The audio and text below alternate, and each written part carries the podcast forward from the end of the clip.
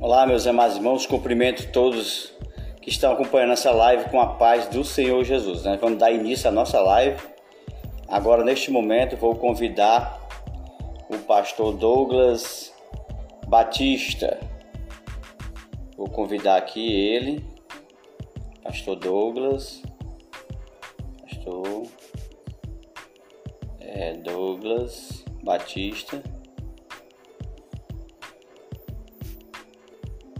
Tentar aqui convidar ele. Pastor é Douglas.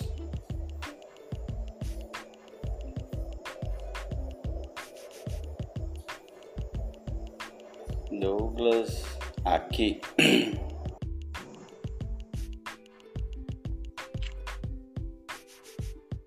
Pronto, estou convidando aqui o pastor, pastor Douglas Batista. Opa, rapaz. A paz do Senhor Jesus, pastor. Paz do Senhor, meu irmão. Tudo bem? Tudo bem, graças a Deus. Como o senhor está? Meu irmão, estou dando a benção aqui, pai. Bastante gripado, com uma oh. voz rouca, mas na benção. Glória a Deus.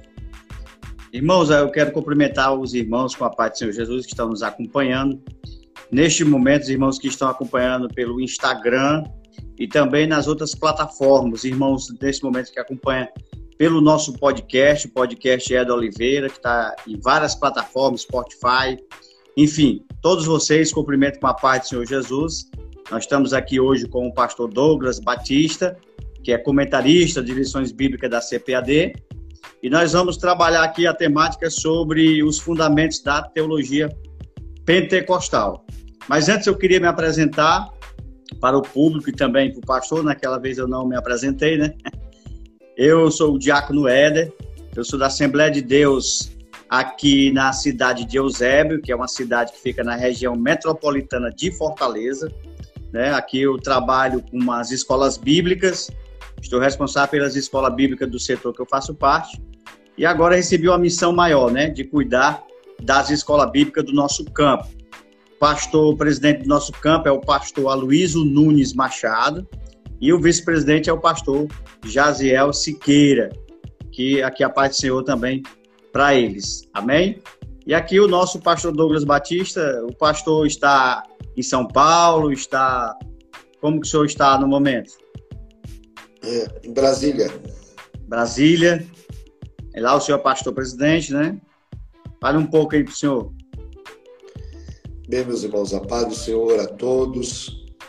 Peço escusas que eu estou com a voz bastante rouca em virtude do, do resfriado e, e intensa atividade de preleções, mas nós estamos em Brasília por graça e bondade do Senhor Jesus. Presido aqui o Ministério da Assembleia de Deus no Distrito Federal e também atuamos na CGADB como presidente do Conselho de Educação e Cultura, que é o responsável por todos os seminários teológicos filiados às Assembleias de Deus, na coordenação da Rede Assembleia de Ensino e também atuo como comentarista das lições bíblicas CPAD na classe de adultos. Glória a Deus. Pastor, nós sabemos que o movimento pentecostal é um dos maiores movimentos do mundo, né? Estima-se que hoje tenha 600 milhões aproximadamente de pentecostais do mundo. Há alguns pesquisadores que diz que o nosso movimento, né, que nós fazemos parte, em 2030 ele vai chegar a um bilhão de pentecostais no mundo inteiro. Então, o Espírito Santo tem trabalhado né, no meio do nosso movimento pentecostal e tem feito coisas grandiosas. Sabemos que ah, o movimento pentecostal ele tem algumas matrizes, né, pastor?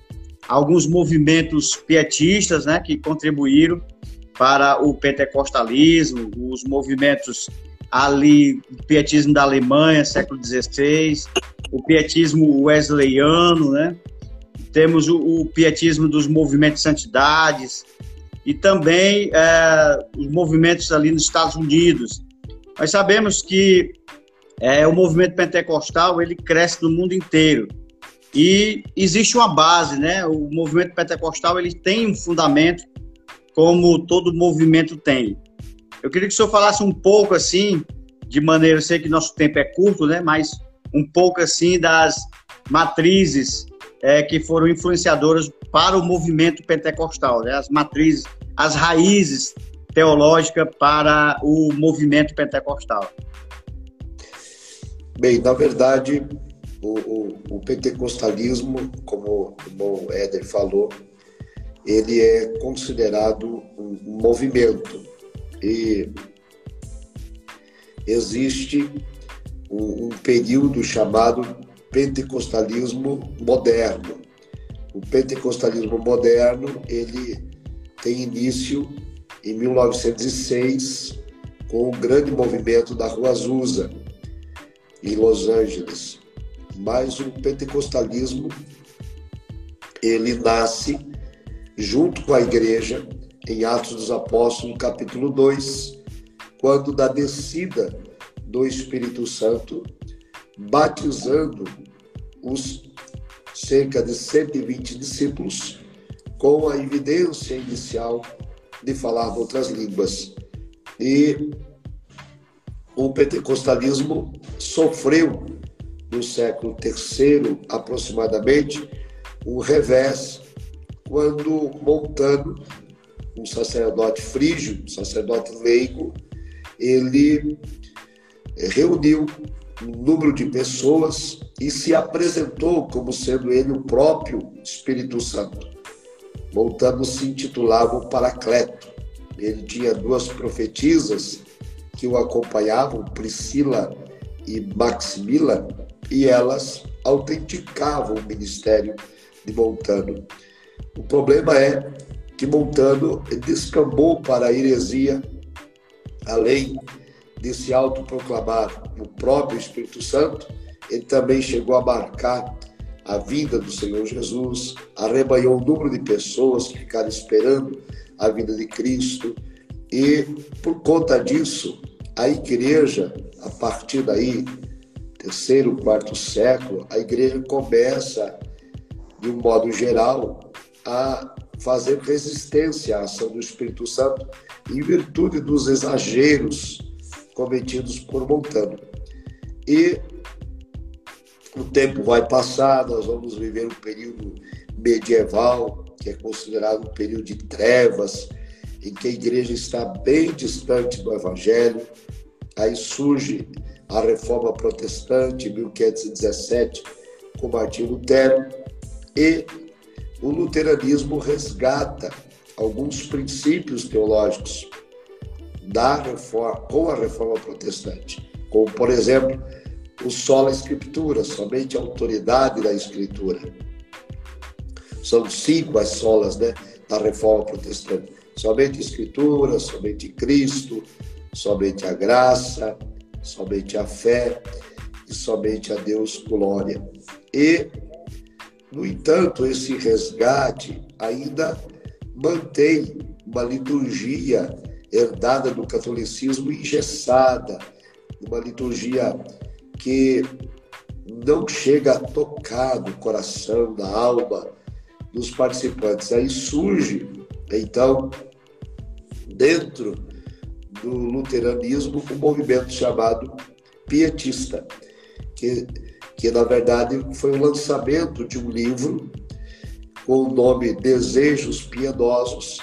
E o desejo piedoso do livro era de que a igreja desse liberdade ao Espírito Santo, que o culto deixasse de ser engessado, que houvesse maior espaço para a administração da palavra e assim por diante. Então, o pietismo, ele é, por assim dizer, um precursor do movimento pentecostalismo moderno, quando se busca que o culto não seja frio, não seja engessado, que o Espírito Santo tenha a liberdade de agir no desenvolvimento da adoração. E depois disso nós vamos ter então o, o movimento wesleyano, que abraça também o, o pietismo e começa a ensinar uma segunda, uma segunda graça, que ele chama de batismo do Espírito Santo. E a partir daí, então, esses movimentos, tanto do pietismo, nesse meio termo também tem o puritanismo, então os puritanos também surgem para ajudar dessa necessidade de buscar uma vida santa, ter uma santificação, de se aproximar mais de Deus. E o movimento de, de John Wesley, que é da Inglaterra, no caso, né, o pietismo se dá na Alemanha e o movimento wesleyano da Inglaterra, porque o próprio puritanismo surge na Inglaterra e é uma tentativa de restaurar a igreja anglicana, porque nesse período, né, os ministros anglicanos, por exemplo, levavam uma vida desregrada. Os ministros anglicanos, eles constantemente estavam embriagados nesse período, eles faltavam o culto da escola dominical para ir jogar golfe no domingo pela manhã. E aí o movimento puritanismo tenta fazer uma reforma dentro da igreja. E é claro que essa reforma ela é, é rechaçada né, pela liderança.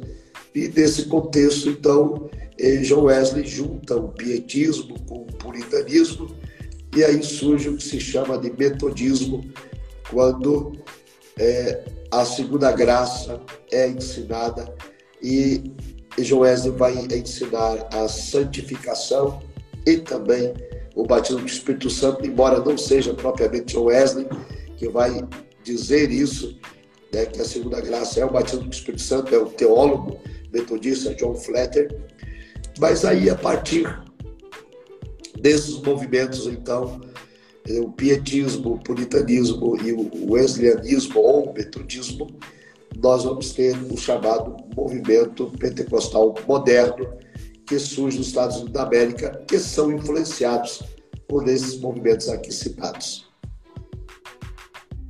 Glória a Deus. E o movimento pentecostal, durante a sua história, é, tem tido algumas perseguições, né, pastor, de de pessoas que não creem na liberdade da ação do Espírito Santo no nosso meio. Né? Costumamos dizer que o pentecostalismo ou o movimento pentecostal ele tem três inimigos hoje, né? Assim, se a gente fosse nomear. Tem outros, mas, por exemplo, um dos inimigos que nós consideramos do pentecostalismo e que tem é, adentrado em muitas igrejas pentecostais e trazendo um certo esfriamento é o cessacionismo, né? Cessacionismo é um, é um dos inimigos do, do movimento pentecostal, né? Exatamente. É importante destacar que o, o movimento pentecostal moderno, como nós o conhecemos hoje, ele dá o seu início dentro da teologia. É numa escola de teologia que o pentecostalismo, pentecostalismo moderno ele vai florescer. Foi em, então na escola da, da, do colégio bíblico Betel, que era coordenado pelo diretor Parman, que ao estudar o livro de Atos dos Apóstolos, ao estudar 1 Coríntios, então os alunos foram instigados a crer que o batismo do Espírito Santo era uma realidade para a igreja atual. Eu sempre faço essa ênfase porque alguns torcem o nariz para a teologia, mas foi na teologia. Por exemplo, não foi dentro da igreja que aconteceu a reforma protestante. A reforma protestante aconteceu dentro do seminário teológico com Martim Lutero. E o movimento pentecostal moderno também não aconteceu dentro da igreja. Aconteceu na sala de aula do Seminário Teológico, no caso do Colégio Bíblico Betel, é, cujo diretor era Parmal. E, é, então, na noite do, de, do dia 31 de dezembro do ano de 1900, a virada do ano, já então 1 de janeiro de 1901, no culto de vigília lá no Colégio Bíblico Betel, os alunos estavam esperando a chegada do ano novo e tinham estudado acerca do batismo do Espírito Santo e uma aluna chamada Agnes Osman pediu que orassem por ela com imposição de mãos para receber o batismo. E enquanto oravam, ela foi batizada com o Espírito Santo, cuja evidência inicial foi falar outras línguas, e a partir daí, então, dá-se uma eclosão do movimento pentecostal, quando mais tarde um, um aluno de Parma, chamado Joseph Simon, que era negro e que precisou estudar do lado de fora, assistindo aula pela janela por conta da segregação racial daquela época nos Estados Unidos. E Joseph Simon foi batizado com o Espírito Santo e ele aluga um salão da Rua Azusa em Los Angeles e começa ali a pregar. Já naquela época, há uma perseguição. Os sensacionistas, os que não acreditavam, eles mandaram um jornalista para assistir o culto. E esse jornalista fez uma matéria cujo título era mais ou menos assim: a, a confusão de línguas de Babel. E, e esse jornalista então fez uma crítica muito forte contra Joseph Simon, que era um pastor negro, caolho, filho desses escravos, dizendo que ele mais gritava do que ensinava, de que tinha pouca cultura e de que a, o culto era uma confusão de línguas, igual a Torre de Babel. Uma crítica para dizer, então, que se tratava né, de emocionalismo e de euforia e que eh, o Espírito Santo, ou o batismo do Espírito Santo, não estava disponível. O problema é que a notícia saiu pela culatra, porque as pessoas que leram a matéria ficaram curiosas. Tanto líderes religiosos quanto membros das igrejas começaram a frequentar a Rua Azusa e a história registra que a grande parte daqueles que iam para o culto da Rua Azusa, curiosos por conta da matéria, acabavam sendo batizados pelo Espírito Santo. E o movimento, então, eclode no mundo todo e vai chegar ao Brasil em 1910, com a chegada de Gunnar e Daniel Berg, que também, em 1911, eles são alvo de crítica, porque a Igreja Batista, da qual eles faziam parte, não acreditava, a igreja era sensacionista, como muitas igrejas aí não são hoje, né? igrejas tradicionais são sensacionistas, como a igreja presbiteriana, a Igreja Batista Independente e outras igrejas tradicionais, Igreja Luterana e por aí vai. Mas, então, eles foram alvo de um panfleto que foi distribuído em Belém do Pará, quase que com a mesma história do que o jornalista lá de Los Angeles fez. E o efeito foi também o mesmo. As pessoas que receberam o panfleto procuraram a Assembleia de Deus para saber que movimento era esse.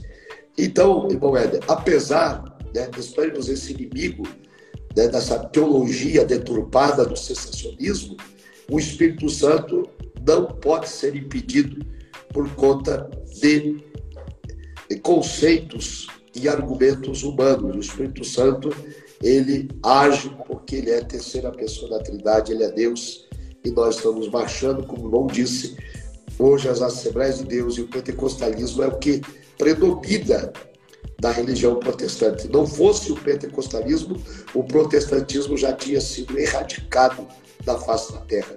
Aqui no Brasil, nós representamos mais de 60% dos evangélicos, os pentecostais, portanto, são uma fatia considerável da igreja é, cristã do Brasil.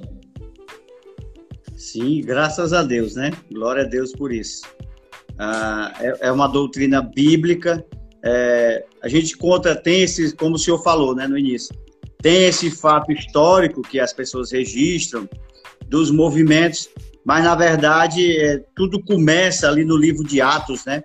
Quando Jesus faz a promessa para os discípulos, né, ficar em Jerusalém, que eles vão ser revertidos de poder do alto. Então a, começa aí a, vamos dizer assim, como o senhor falou, o movimento pentecostal, né?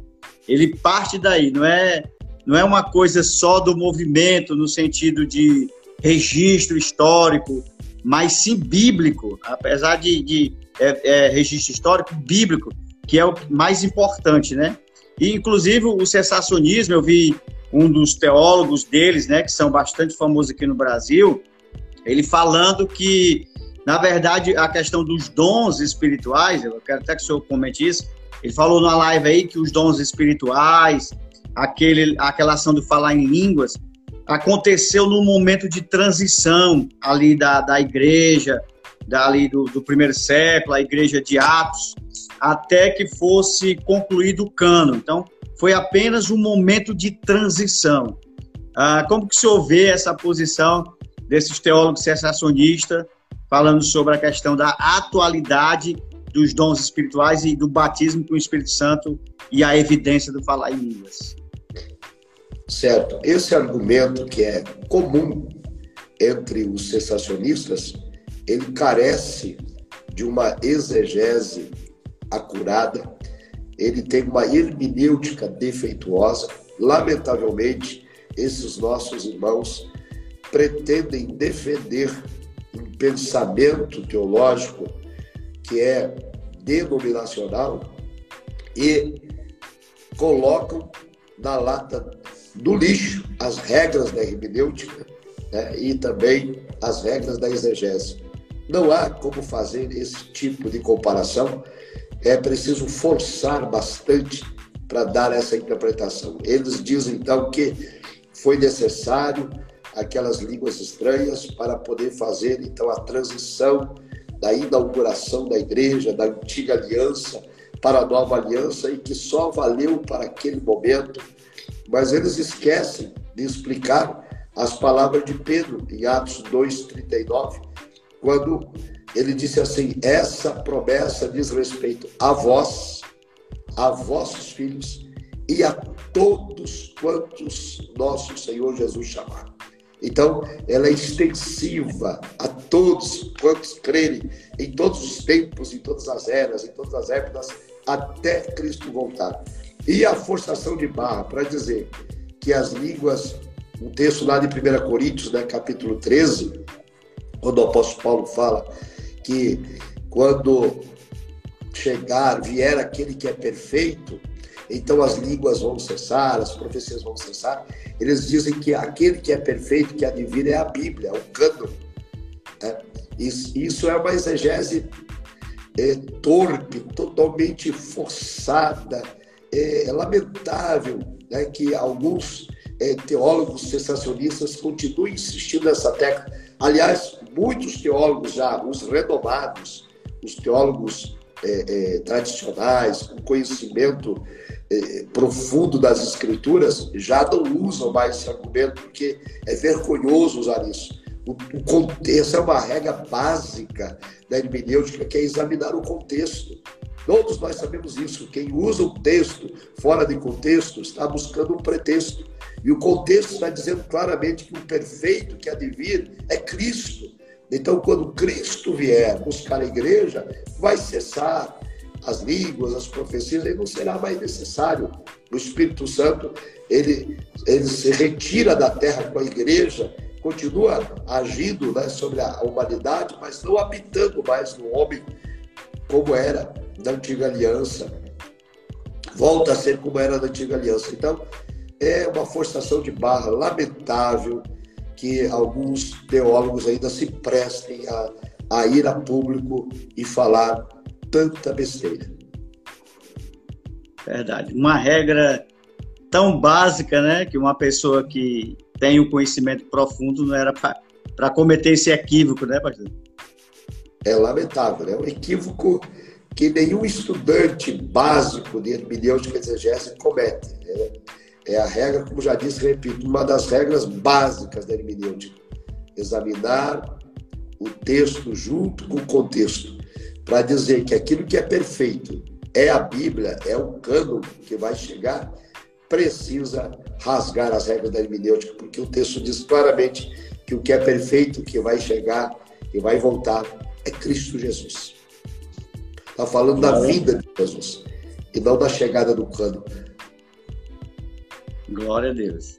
Nós temos um outro é, inimigo que nós podemos falar, nós temos o sensacionismo, e também nós temos outros que, outro inimigo que a, atrapalha bastante, vamos dizer assim, na, na questão da nossa doutrina pentecostal, é o fanatismo, né? é o extremismo que acontece principalmente nas igrejas neopentecostais, né, pastor?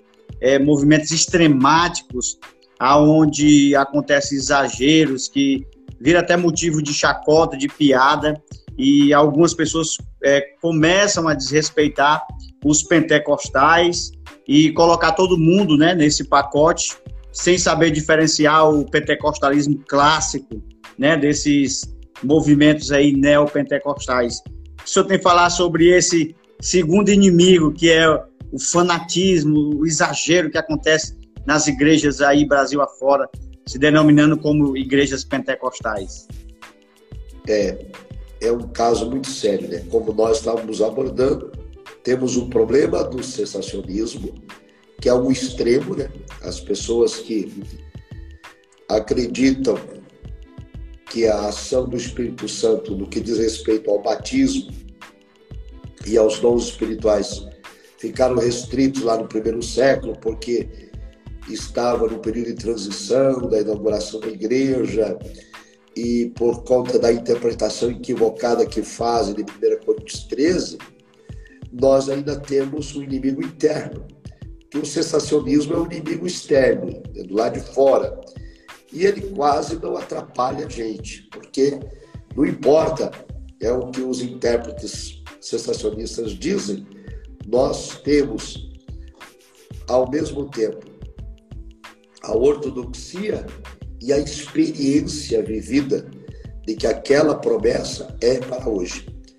E em relação ao outro extremo, que é o inimigo interno, é o fanatismo. Então, de um lado, o sensacionismo, que não quer nenhuma manifestação do espírito, e o outro lado, o fanatismo que extrapola a ortodoxia.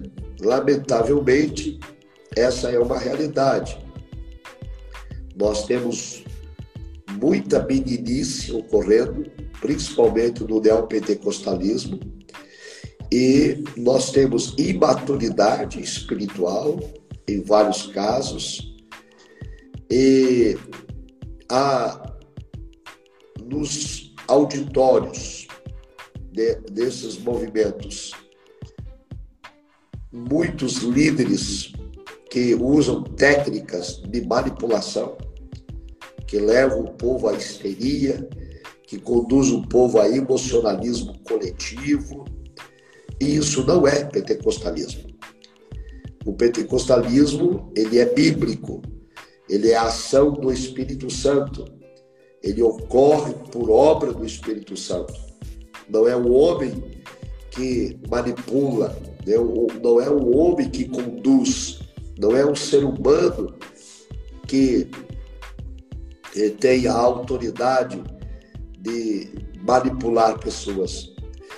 O Espírito Santo é quem age. Então, infelizmente, nós temos o que se chama hoje, também no, no próprio pentecostalismo, o chamado reteté, né, que é uma expressão pejorativa, para fazer referência há manifestações que não são do espírito, são manifestações humanas, carnais, emocionais, é, muitas vezes até induzidas sob a manipulação de alguém que usa técnicas de auditório e precisamos fugir desse extremismo. Os dois extremismos são prejudiciais: o sensacionismo que não dá espaço para o Espírito Santo, não crê no batismo, não crê nos dons, e o fanatismo exacerbado que ultrapassa o limite bíblico e aí ocorre infantilidade e meninice. Verdade. E, e isso, né, acaba, vamos se dizer assim, as pessoas colocando é, o pentecostalismo como se fosse uma coisa só. E nós sabemos que há várias diferenças, né? Uma vez até peguei um, sentei uma vez, estava sentado com um teólogo, seminarista de igrejas reformadas, e aí eu falei justamente isso aí para ele, né? Se ele sabia o que era o pentecostalismo, que via essas meninices, esses fanatismo, exagero e colocava tudo como se fosse o pentecostalismo. Nós somos um pentecostalismo clássico, aonde nós levamos como regra a, a Bíblia Sagrada, né? Tem até uma acusação daqueles que não creem na, na experiência do Espírito Santo, eles dizem que os pentecostais é, valorizam mais a experiência do que a escritura. Né? E a gente, quando vê na grandes nomes do nosso movimento, do, do pentecostalismo, todos eles afirmando que a doutrina, inclusive ali na, na Rua Azusa, toda a ação do, do Espírito Santo ela se baseava na Bíblia, não era a experiência maior do que a Bíblia. Como que o senhor vê isso? Essa questão das pessoas falarem que a gente é, prioriza demais a experiência e coloca acima da escritura. Eu acho que o, o movimento pentecostal, já entrando no assunto, né, a gente está aqui no panorama, é, tem como fundamento a escritura sagrada. Né? Com certeza, é uma acusação infundada lamentavelmente, por pessoas que desconhecem o pentecostalismo. E o problema é que na academia, por muito tempo, se escrevia acerca do pentecostalismo, mas esses artigos, essas teses e dissertações, e também monografias e, e conclusões de curso, eram escritas por pessoas não pentecostais. Então, eles bebiam em fonte errada. O pentecostalismo clássico, como citou, que é o pentecostalismo assembleano, ele se fundamenta na autoridade bíblica. A experiência, ela precisa passar pelo aval das escrituras. A experiência precisa ter o crivo da palavra de Deus nenhuma experiência vivida por um autêntico pentecostal ultrapassa a autoridade do texto bíblico. E nós somos, além disso, acusados de que a nossa teologia, então, ela é meramente experiencial e também que a nossa teologia enfatiza apenas a obra do Espírito Santo e que nós é, negligenciamos as, as demais doutrinas. E essa é uma outra inverdade, porque, por exemplo, a nossa teologia pentecostal, ela se fundamenta num quadrilátero que diz Cristo salva, Cristo cura, Cristo batiza no Espírito Santo e Cristo breve voltará. Perceba que antes da enunciação de cada credo aparece a palavra Cristo. É Cristo que salva, é Cristo que cura, é Cristo que batiza com o Espírito Santo e é Cristo que vai voltar. Então a nossa teologia pentecostal ela é essencialmente cristológica. Portanto, ela é cristocêntrica e bíblica.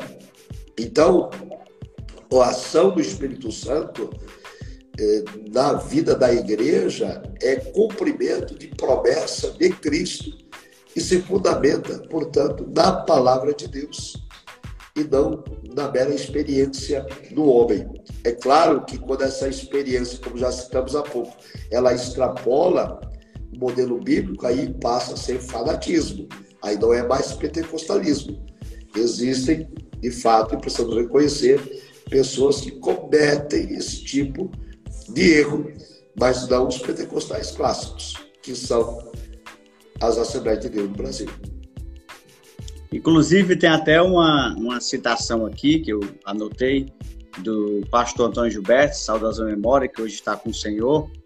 Ele disse assim, falando sobre isso, ele disse: a Bíblia nunca deve ser interpretada à luz das nossas experiências espirituais, mas devemos interpretar as nossas experiências espirituais à luz da palavra de Deus. Corretíssimo, exatamente isso. E essa é também a, a compreensão da nossa declaração de fé. Está na declaração de fé das Assembleias de Deus né, esse entendimento. Nenhuma experiência pode ser interpretada fora da autoridade da palavra de Deus. Portanto, quem nos acusa é porque desconhece o movimento do pentecostalismo clássico. Então, o nosso, o nosso, a nossa confissão de fé, ela está baseada na Escritura Sagrada. Então, nós temos como um fundamento da teologia pentecostal a supremacia das Escrituras, né? Como foi o trimestre que foi comentado pelo senhor, é, ba trouxe bastante ênfase ali, vamos dizer, da doutrina pentecostal baseada partindo da Escritura Sagrada, a supremacia da Escritura Sagrada é, em toda a nossa doutrina, né, pastor? Exatamente. E esse é um, um ponto importante, porque o pentecostalismo clássico, como nós estudamos aí no primeiro trimestre, nós cremos, confessamos e ensinamos que a Bíblia Sagrada é a inspirada, inerrante e infalível palavra de Deus. E muitas vezes aqueles que nos acusam, eles não têm esse entendimento. A teologia deles não tem as escrituras como suprema. Eles não a consideram inerrante, não a consideram infalível. Nós afirmamos a Bíblia é a palavra de Deus. Eles dizem ela contém a palavra, porque tem parte que não é inspirada, tem parte que não foi é, por Deus é, soprada. E nós nós os pentecostais, nós cremos que a inspiração da Bíblia é verbal e é plenária. O Espírito Santo soprou o que deveria ser escrito e, portanto, ela é plena. Tudo que nela está escrito é a verdade. Deve ser por isso que eles são contrários à manifestação dos dons espirituais, porque não creem que a palavra de Deus é plenária e precisam interpretá-la né, de acordo com o dogma denominacional. Exatamente. A nossa declaração de fé das Assembleias de Deus, ela está toda baseada na Bíblia Sagrada. E nós temos como fundamento principal a Bíblia, porque tudo parte dela, é a revelação de Deus para nós, né? Nós temos essa crença mais partindo da Escritura Sagrada. Então, quem faz essa acusação ao movimento pentecostal, é, dizendo que nós não temos um fundamento bíblico, é porque, exatamente como o senhor disse, eles não conhecem o movimento pentecostal, né? não estudam o movimento pentecostal e acaba cometendo esse equívoco. Nós, nós cremos ah, também na Trindade, nós cremos em Cristo como o mediador entre Deus e os homens. Nós temos muitas crenças, né, pastor, ah, que nós nos assemelhamos aos, vamos dizer assim, cristãos reformados, né? Aonde nós vamos se distinguir em alguns pontos, inclusive soterológico, né? Nós cremos diferente na questão soterológica e também na questão do, do batismo com o Espírito Santo, porque o fundamento do pentecostalismo, como nós já falamos, está na Escritura, e nós vemos na Escritura uma base bíblica para crer que Deus ainda continua é, dando os seus dons, dando os dons espirituais para a igreja, como também Deus continua batizando, Jesus batizando com o Espírito Santo, e que a evidência inicial, isso, isso não parte é, de questões históricas, mas assim de questões bíblicas primárias. Nós vemos a, a evidência não só ali em Atos 2, mas depois 4, 10, nós vemos a sequência da evidência bíblica que toda vez que eles eram cheios ali do Espírito Santo, batizados com o Espírito Santo, na sequência, né, pastor, tinha-se o início do falar em línguas. Tanto que Paulo, quando foi falar sobre a questão se eles tinham, né, sido batizado com o Espírito Santo, ele disse, não, ninguém nunca nem falou da, da doutrina, e Paulo impõe as mãos, e imediatamente eles começam a falar em línguas. Então, aqui nós temos como fundamento a Escritura Sagrada. O senhor pode falar sobre é, essa distinção, né? Que eles dizem que o batismo é, no Espírito Santo ou com o Espírito Santo é a questão da regeneração, né? Não tem nada a ver com falar em línguas. Mas nós cremos e temos como fundamento a Bíblia Sagrada. O senhor pode comentar sobre essa distinção que há aí? Exato. Bem, primeiro é importante destacar que a ortodoxia pentecostal assembleana se fundamenta na autoridade bíblica, tanto que a declaração de fé, o artigo de fé número 1 um, e o capítulo número 1 um da declaração de fé vai tratar sobre a autoridade da Bíblia Sagrada. Deus me deu o privilégio de fazer parte da comissão que elaborou a declaração de fé. Eu desempenhei a função de relator. Durante dois anos inteiros nós trabalhamos. Pastor Ezequiel Soares, pastor Lerai Cabral, pastor José Gonçalves, dentre outros. E nós é, comentávamos à época qual seria a declaração de fé de abertura. Íamos declarar que acreditávamos em Deus, na Trindade, e aí chegamos à conclusão que precisávamos começar declarando que acreditávamos na Bíblia Sagrada, porque a Bíblia é a revelação especial de Deus. Nós conhecemos a Deus pela palavra, conhecemos a Cristo pela palavra, o Espírito Santo pela palavra, a Trindade pela palavra a doutrina da salvação, tudo pela palavra. Então, tudo que está na, declaração de fé, capítulo 1, diz: cremos, professamos e ensinamos que a Bíblia é a inspirada, inerrante, infalível palavra de Deus. E a partir dali, tudo que está escrito é baseado na palavra. Então, nós precisamos diferenciar, usando a palavra, de que a ação do Espírito Santo se dá no momento da conversão, quando alguém recebe a Cristo, segundo escreveu Paulo aos Efésios, capítulo 1, ele disse: Olha, quando alguém recebe, eu vou parafrasear, porque Paulo escreveu, quando alguém escuta a palavra e a recebe no seu coração e a se converte ao Senhor Jesus, então esse alguém é selado com o Espírito Santo. Ora, aqui, o selo do Espírito Santo significa dizer que o novo convertido, regenerado, passa a ser agora propriedade de Jesus. O selo era utilizado para marcar a propriedade. Essa propriedade é de Fulano.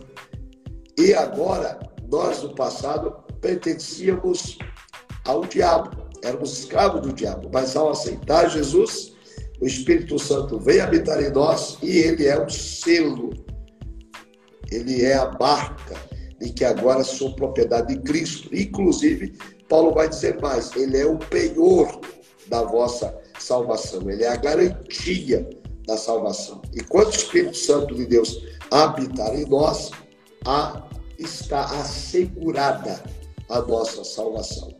Bem, então, eles alegam que batismo com o Espírito Santo é isso.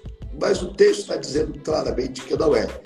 Quando o Senhor Jesus fez a promessa aos discípulos que ficassem em Jerusalém até que do alto fossem revestidos de poder, eles já tinham o Espírito Santo, já tinham recebido o Espírito Santo, isso está registrado no Evangelho de João, quando Cristo disse a eles: Recebei o Espírito. Né? Soprou sobre eles o Espírito, eles já tinham o Espírito. Então, não há como fazer com que as duas experiências sejam iguais, porque elas são distintas. Então, quando alguém se converte, recebe o Espírito Santo, que é o selo e o penhor da salvação. Mas o revestimento de poder, o batismo do Espírito Santo, é uma experiência posterior, que pode ocorrer ao mesmo tempo.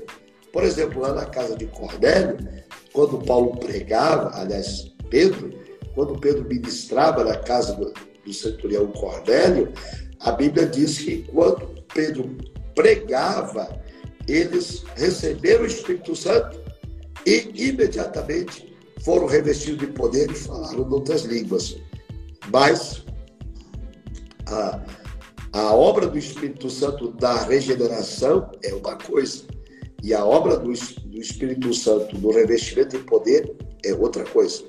Para se caracterizar o recebimento do batismo no Espírito Santo, precisa ter a evidência inicial de falar outras línguas, conforme Dom já citou aí os textos que nós temos, os exemplos bíblicos do livro de Atos dos Apóstolos. Então, essa diferença ela é crucial, precisa ser entendida e defendida por todo o pentecostal comprometido com as escrituras sagradas.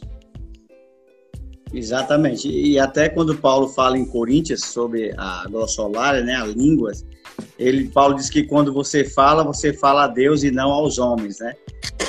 Eu costumo dizer que ali eram línguas nacionais e que tinha que falar tipo o francês, o, o inglês, né? Mas Paulo diz ali que quem fala em línguas fala a Deus, né? E não aos homens. Então aí é também um outro ponto que eles mesmos não consegue explicar. Eles não conseguem dizer essa parte aí, né? Eles pulam, falam outra coisa. Mas nós, graças a Deus, temos como fundamento as Escrituras Sagradas. Nós cremos que a Bíblia ela é autoridade infalível, inerrante, é a revelação de Deus, é a suprema ah, em autoridade. Nós cremos, além do batismo com o Espírito Santo, nós cremos na doutrina de Cristo, enfim, em todas as doutrinas que tem na declaração de fé das Assembleias de Deus, se você porventura está nos assistindo, você não tem, adquira a declaração de fé das Assembleias de Deus, que lá está ali de forma resumida, né? Os nossos fundamentos. Claro, ali você pode aprofundar mais e buscar mais literatura, mas ali é a nossa base, é a nossa é, declaração. Inclusive, pastor, eu acho até interessante porque os, por exemplo, na, nas igrejas reformadas, quando eles vão, vou usar aqui, a, citar o nome, a igreja presbiteriana, por exemplo, quando eles vão nomear alguém a pastor, né, de diácono, passar para pastor, eles têm que assinar um documento dizendo que crê nas doutrinas ali de João Calvino, né, no, no, no, na crença dele de Westminster. Então, se o cara não crê naquilo ali, ele não pode ser um pastor reformado. Eu acho isso interessante porque, né, nós pentecostais devemos, principalmente os líderes, devemos subscrever o que está na declaração de fé, né? Já pensou se a gente faz isso, né? O pastor ali ter que passar por esse crivo ou o dirigente de congregação passar por esse crivo, se ele realmente crê ali na, nas doutrinas que nós defendemos, até para evitar um dano maior no nosso meio, né? É, exatamente.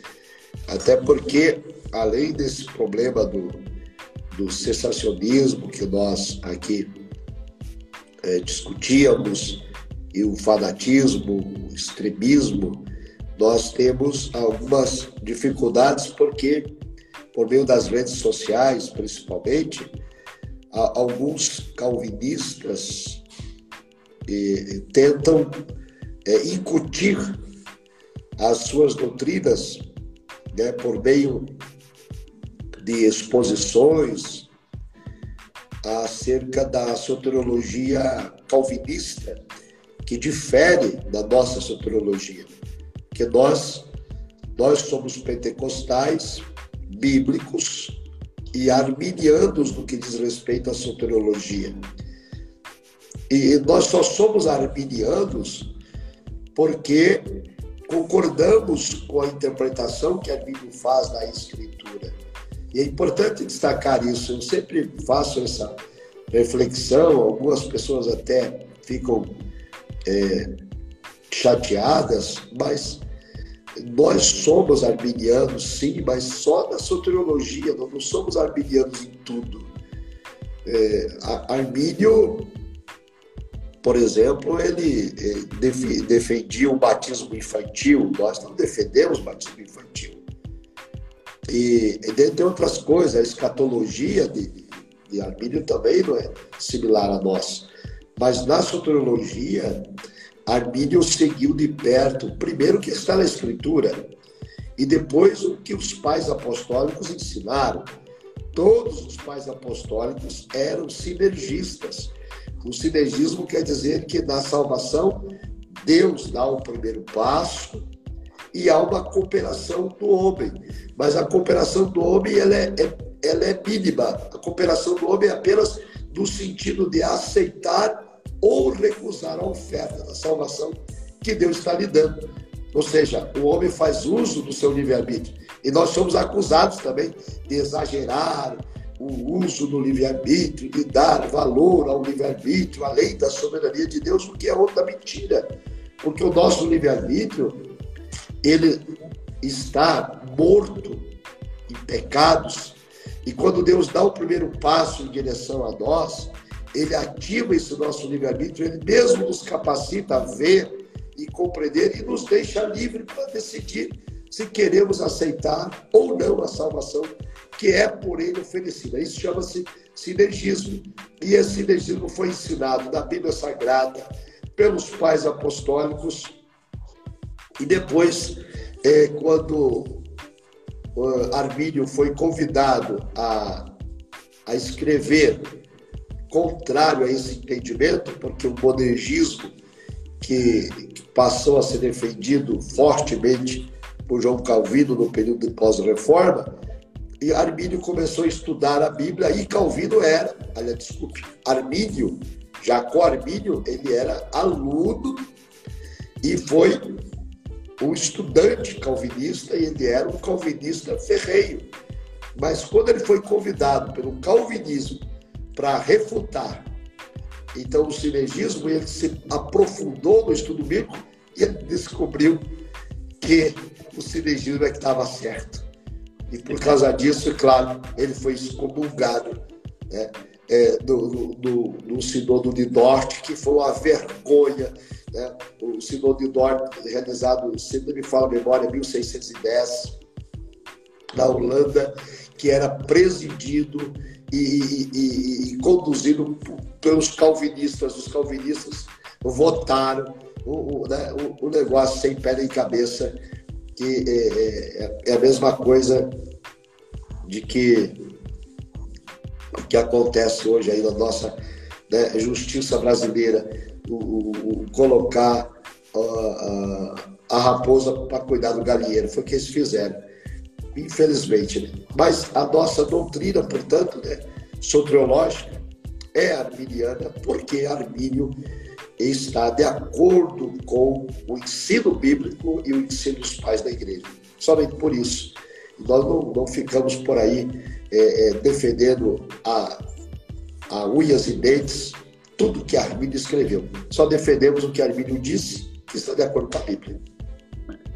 E só no ponto soterológico, né? Exatamente. Só na questão de salvação. Pastor, eu queria já o tempo passa, né? Passa rápido. Já estamos aí caminhando para o final, já para 54 minutos. Eu queria já desde já agradecer ao senhor pela sua disponibilidade, né? O senhor está um pouco enfermo e mesmo assim o senhor poderia ter adiado, mas o senhor achou por bem a gente fazer essa live. Queria agradecer pela sua humildade. Inclusive, o senhor vai estar perto da minha casa. Ah, é? O senhor, é, o senhor vai estar aqui na, na Escola Bíblica, no Congresso de Escola Bíblica, que vai ter nacional, no centro de eventos aqui em Fortaleza. Estaremos aí, com a graça de Deus, agora em novembro. Pois o senhor vai estar perto da minha casa, que aqui é onde a gente mora, na cidade de Eusébio, ela é uma região metropolitana, mas é, é quase que colado com Fortaleza. 20 a 30 minutos você chega em Fortaleza. Mas que benção, mano. Vamos ter, vamos ter que reunir para beber água de coco, então. Porra, rapaz, se o senhor puder me visitar, né, nesse, nesse tempo que o senhor vai estar aqui, aí seria bom a gente até conversar, se conhecer pessoalmente. Para mim vai ser uma honra muito grande. Adeus. Pastor, muito obrigado. Que Amém. Deus abençoe, que Deus lhe dê graça, lhe dê saúde, que Deus lhe dê proteção, que Deus derrame cada vez mais das suas bênçãos sobre a sua vida, lhe conduzindo, lhe orientando. E o Senhor faz parte das minhas orações, viu? Espero que o Senhor, se não lembrar de mim, que o Espírito Santo lembre de mim nas suas orações. Amém. Muito obrigado, Noé. Muito obrigado. Tá bom. Paz Senhor Jesus. Ah? Prazer Diga. participar do canal. Deus abençoe os nossos irmãos e irmãs. Desculpe pela voz rouca, porque estou resfriado, mas já está passando, graças a Deus. E continue orando por nós. Precisamos muito das vossas orações. Glória a Deus. Então, que Deus abençoe todos os irmãos que nos acompanharam aí nas plataformas, no Instagram, no podcast. E quem futuras lives eu estarei, se o pastor assim estiver disponível, porque ele é muito ocupado. Também não vou ficar chamando ele muito, né, para não ele é muito ocupado nas suas atividades, mas agradecer. E quero também aqui outros teólogos, pastor, né? Outros teólogos pentecostais da nossa igreja, para a gente fazer lives, né? Aqui para deixar salva, porque a gente precisa muito de vocês, né? Dos mestres, para estar tá aí nos orientando, nos abençoando por meio da graça de Deus.